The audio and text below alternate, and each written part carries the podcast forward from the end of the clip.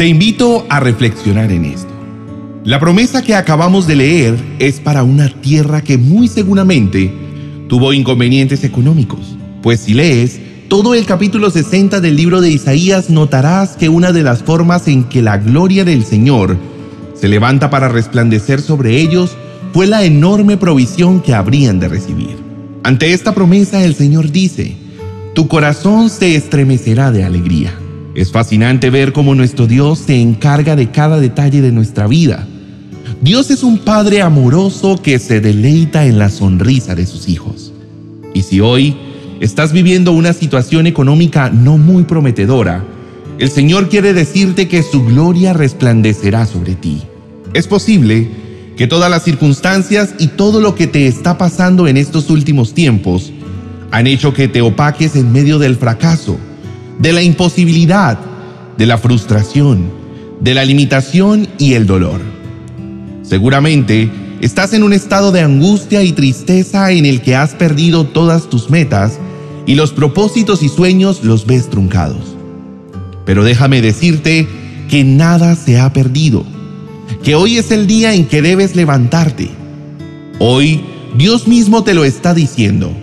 Hoy es el día de volver a brillar el ayer no importa, el ayer ya pasó, el ayer ha quedado atrás.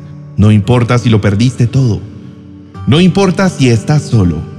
Dios te dice nuevamente, levántate. Es el momento de resplandecer, es el momento de volver a relucir, es el tiempo de iluminar como nunca antes. Independientemente de cómo te sientas en este momento, toma esta palabra y apropiate de ella. No creas más en las mentiras del enemigo que ha querido apagarte para que no salgas a brillar. Eres un ganador, eres importante. Es la luz de Cristo que ilumina sobre ti y el enemigo lo sabe y por eso viene para robarte todo ese esplendor que el Señor ha puesto sobre ti. Pero viniste a este mundo a cumplir el propósito de Dios en tu vida. Cuando agradas al Señor, cuando lo adoras y alabas con tus actos y palabras, tu vida comienza a cambiar. Tu visión sobre los problemas cambia y entonces casi sin darte cuenta, tu condición desaparece o se transforma en lo que llamamos una bendición. No dudes que Dios está contigo. Si ahora mismo te estás sintiendo solo y en oscuridad, no es porque Jesús no esté a tu lado.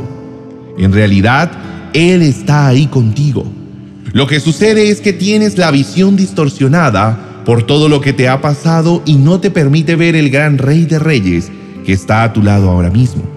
Por eso, en este día me gustaría que te convencieras de que eres amado, eres aceptado, eres en quien Dios tiene complacencia. Y por consiguiente, el adversario te ataca con fuerza, pero levántate. Acuérdate que eres hijo de Dios, eres hijo del Rey. Es el momento para que te pongas esa corona que te hace sobresalir y brillar. Párate erguido. Acuérdate que los reyes son los que dan las órdenes, son los que llevan la voz de mando y tú eres el príncipe, el hijo del rey. Entonces, ¿qué esperas? No te dejes amedrentar más. Sal de la oscuridad y no aceptes como definitivas las circunstancias que enfrentas. Todo en esta vida es pasajero. Los problemas, los triunfos, las personas, pero el amor de Dios nunca cambia, jamás varía, perdura para siempre. El amor de Dios te llena de luz y esa luz resplandecerá a tu favor para que puedas testificar del poderoso Dios que tienes, que te sacó del pozo cenagoso y que ahora te tiene en lugares privilegiados de paz y tranquilidad. Así que querido hermano, deja a un lado la tristeza o carga que esté en tu corazón y acompáñame a hacer esta oración a nuestro amado Dios. Dile cuánto lo amas y declara que su gloria se levantará para resplandecer sobre ti. Si puedes un momento parar con lo que estás haciendo y apartar este momento para Dios sería mucho mejor. Vamos, levanta tus manos y oremos.